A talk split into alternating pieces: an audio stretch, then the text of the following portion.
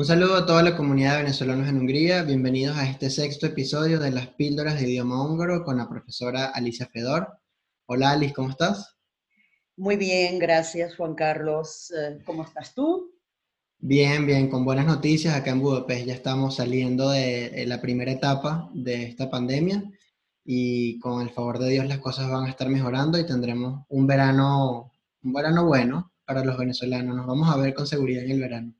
Ojalá, ojalá que sea pronto. Sí. Alice, antes de comenzar, eh, te quería comentar, bueno, quería pedir disculpas primero a todas las personas eh, que nos están constantemente siguiendo en, nuestro canal de YouTube y en las redes sociales.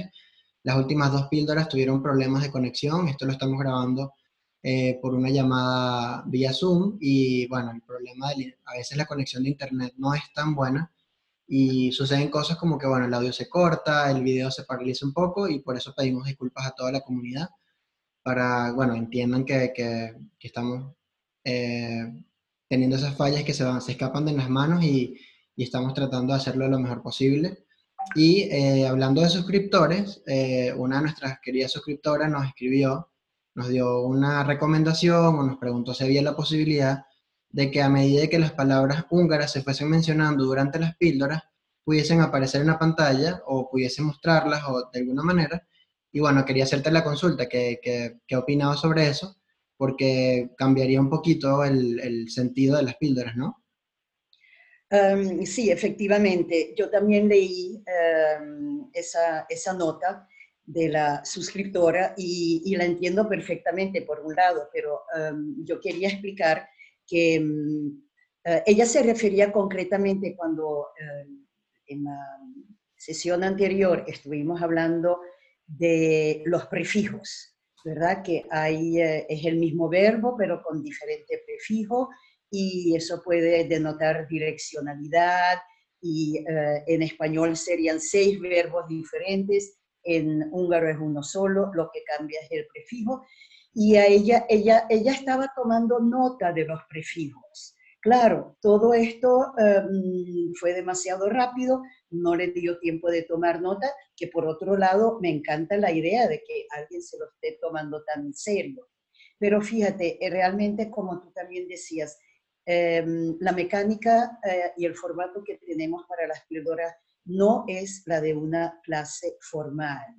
Em, no costaría mucho estar enseñando eh, pequeñas tarjetas con las palabras, pero eh, la idea principal, eh, como veníamos sosteniendo desde el principio, es de alguna forma presentar los fenómenos, las manifestaciones de la gramática húngara para que una persona que esté interesada al final decida o no aprender el idioma para que después decida em, el tomar el reto o dice, no, esto realmente a mí así no me convence tanto. Entonces, repito, no es la de una clase formal. Pero por el otro lado, podríamos dar la posibilidad de una píldora dedicada a mm, un poquito mm, eh, a base de preguntas y respuestas eh, clarificar algunas cosas y pormenorizarlas uh, de acuerdo a los intereses del, del, de los suscriptores. Excelente idea, Alice. De hecho, podríamos, uh, acá abajo en los comentarios de este video, eh, las personas pueden colocar sus preguntas, sus comentarios, eh, sugerencias también, para incluso pueden recomendar algún tema en, que, en el que tengan alguna duda o que quieran profundizar eh, entonces, bueno, los invitamos a todos a que se suscriban al canal de Venezolanos en Hungría y que en este video coloquen abajo en los comentarios sus preguntas, sus dudas, sugerencias, para nosotros poder leerlas y, preparar un material, una píldora que sea específicamente una píldora aclaratoria o una píldora plus de estas que, que, no vendrán con un tema en específico, pero que van a, tratar de responder a ciertas dudas o a ciertos comentarios. Pero bueno, Alice, en la píldora anterior quedamos pendientes de sobre un tema con los verbos, ¿no? Estábamos conversando sobre el, de repente la facilidad, ¿no? Porque hay un solo verbo, eh, conversamos sobre el verbo many, y ya lo estoy diciendo bien, que es ir. Muy bien. Y bueno, que, que, que, vendrían las direcciones, ya sea arriba, abajo, hacia atrás, todo esto en húngaro, y se van agregando. Pero quedamos, quedamos en como una, esta sería la segunda parte de eso, ¿no? Que, que, ¿Qué otros detalles sobre los verbos húngaros tenemos que tomar en consideración en el proceso de aprendizaje del idioma? Eh, obviamente que eh, el tema de los prefijos eh, unidos a un verbo representa, a mi forma de ver, absolutamente una, una, facilidad. Y mm, siguiendo con el tema de los verbos, otra facilidad que hemos mencionado, ¿verdad? Es que en húngaro hay un solo verbo existencial. En vez de ser, estar y hay, eh, estos tres infinitivos se reducen a uno solo, en inglés obviamente también, y en otros idiomas también, y es el, infinitivo el verbo lenni. O sea que cuando em, vemos a el Hamlet de Shakespeare en un teatro eh, aquí en Budapest, naturalmente en húngaro, entonces Hamlet le pregunta aquí a la calavera, lenni vagy nem lenni, ser o no ser. Y hablando del ser, continuamos entonces con el tema precisamente de este verbo eh, existencial. Eh, hay una, un fenómeno muy curioso. Eh, imagínate que el verbo ser en tercera persona del singular, en el presente, sencillamente se omite, no se, es tácito, no hay que mencionarlo, ni tampoco escribirlo. Eh, me explico mejor. Eh, empezamos a, conjugar el verbo, ¿verdad? Yo soy, tú eres, él es. ¿okay? Eh, yo soy húngara, en, mayor, vagyok. Vagyok, el verbo viene atrás, ¿de acuerdo? Én magyar vagyok. Te, tú, magyar vagy. Tú eres húngaro. Aquí, hasta aquí todo bien. Y la tercera conjugación sería él o ella es húngaro. Pero el es, el verbo, se omite. Se dice en húngaro solamente él o ella húngaro o húngara, pero solamente ya sabemos que no hay géneros gramaticales.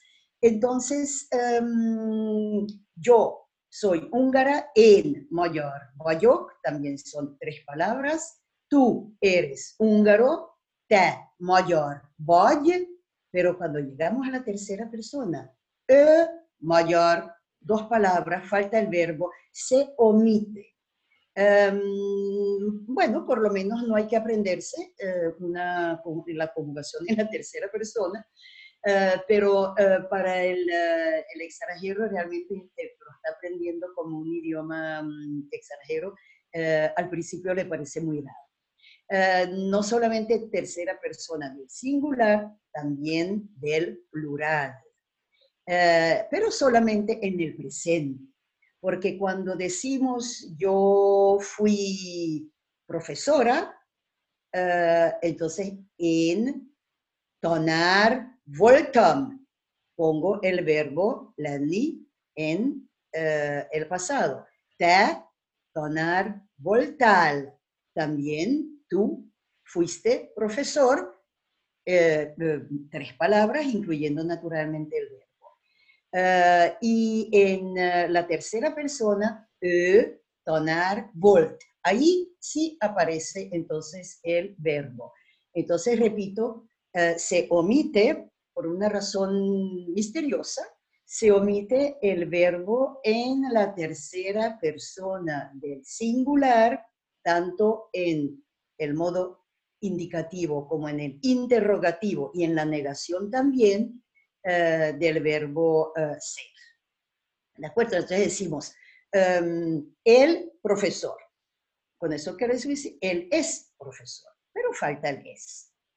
Em, otra de las eh, particularidades, y ahora ya entrando en un definitivo, en un tema un poco más complejo, porque aquí ya hasta ahora fueron puras facilidades, pero obviamente como todo idioma, el húngaro tiene sus complejidades, ¿cómo no? Em, fíjate que no digo dificultades, simplemente complejo, ¿de acuerdo? Y el que quiera ser miembro del club exclusivo de los húngaro parlantes, seguro que aceptará el reto. Em, otra cosa interesante es que em, si bien no tenemos tres tipos de conjugaciones como en español, amar, comer, vivir, tenemos uno solo, todos los infinitivos terminan en NI. Por otro lado, tenemos algo que se llama conjugación indefinida y conjugación definida. Eso en eh, nuestro idioma, en el idioma castellano, no existe ese fenómeno. ¿A qué me refiero? Fíjate bien. Eh, el verbo esperar eh, es un verbo transitivo porque admite un complemento directo. Entonces, en español puedo decir, eh, yo espero un autobús, ¿ok? Estoy esperando un autobús. Respuesta a la pregunta, ¿qué estás esperando? Estoy esperando un autobús, pero también puedo decir, estoy esperando el autobús. La diferencia entre un autobús y el autobús esté eh, siendo los dos complementos directos, pero un autobús es un complemento directo indeterminado, un objeto directo indeterminado, cualquier autobús, un autobús. Pero si digo estoy esperando el autobús, entonces ese complemento es definido. El autobús, no hay que mencionarlo, pero ya sabemos, el autobús que habíamos eh, mencionado anteriormente, o el autobús 7, ¿de acuerdo? Entonces, en, em, en español esperamos un autobús y esperamos el autobús. El verbo, la conjugación del verbo esperamos no cambia. En húngaro va a cambiar. Tenemos que estar pendientes que si ese complemento directo em, es definido o indefinido. Eh, ¿Cómo varía? Pues la terminación, obviamente. No es una variación eh, demasiado complicada, pero eh, luego si el verbo es irregular, allí entonces ya hay que ponerle más atención. Escucha, varni es esperar. Varok con K, la terminación, cuando el complemento directo es uh, indeterminado. Varok egy bust. Pero si el complemento directo es determinado, entonces no es varok, sino es varom. Varom o bust.